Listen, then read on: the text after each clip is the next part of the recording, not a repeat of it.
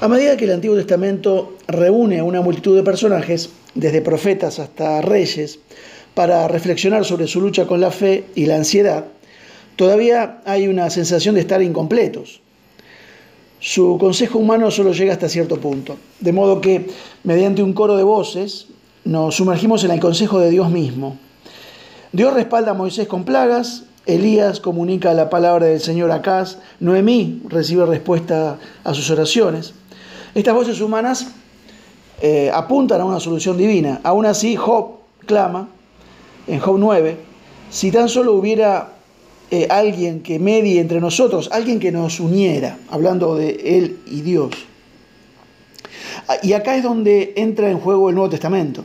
Se centra en el mayor cataclismo de la historia que es la muerte del Hijo de Dios. Y cómo los cataclismos del Antiguo Testamento encuentran su resolución en el Nuevo Testamento. Pero el Nuevo Testamento nunca abandona el patrón de redención del Antiguo Testamento, especialmente el consuelo de un Dios que camina con nosotros en un valle de profunda oscuridad.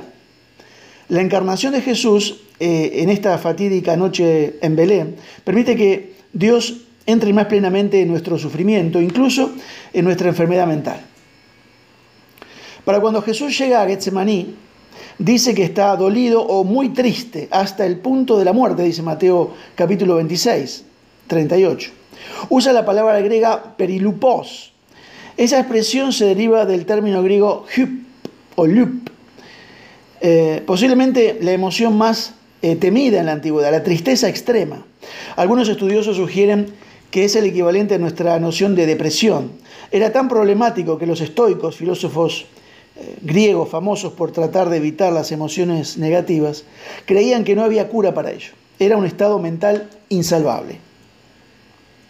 Mientras este hombre, Dios, Dios hombre, desesperado, cuelga en la cruz, se vuelve, ¿a dónde? Al Antiguo Testamento. Dice, Dios mío, Dios mío, ¿por qué me has desamparado?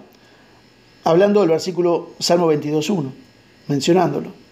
Y aquí entramos en el misterio del Dios Trino, Mientras Jesús expresa su angustia agonizante, no podemos saber definitivamente lo que el Espíritu le dijo, pero probablemente tuvo que ver con el contenido del salmo que estaba recitando. Versículo 31. Vendrán y anunciarán su justicia. A pueblo no nacido aún, anunciarán que Él hizo esto. La nota final de esperanza y expectativa en este Salmo 22 presagia la resurrección de Jesús.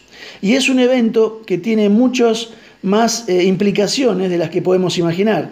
Si Jesús puede ir a los lugares mentales más oscuros de la mente humana, en Getsemaní, y emerger resucitado y vindicado, también nosotros por la fe en Él seremos resucitados a una nueva vida y una nueva psicología, podríamos decir. Esta comprensión proporciona un gran estímulo para los ansiosos.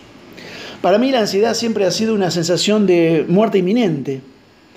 Es difícil quitársela de encima y el desastre parece inevitable.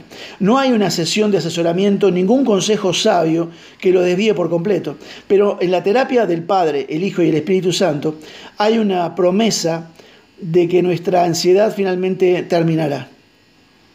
Y esta perspectiva nos ayuda a soportar nuestras vidas a menudo ansiosas. Mejor aún, la promesa prevé la liberación total de la ansiedad y toda enfermedad mental cuando recibamos nuevos cuerpos, y nos levantemos para celebrar la victoria de Cristo con mentes que solo conocen el amor perfecto. El amor perfecto de Dios que dice 1 Juan 4:18, el amor perfecto que expulsa todo temor. Que Dios te bendiga.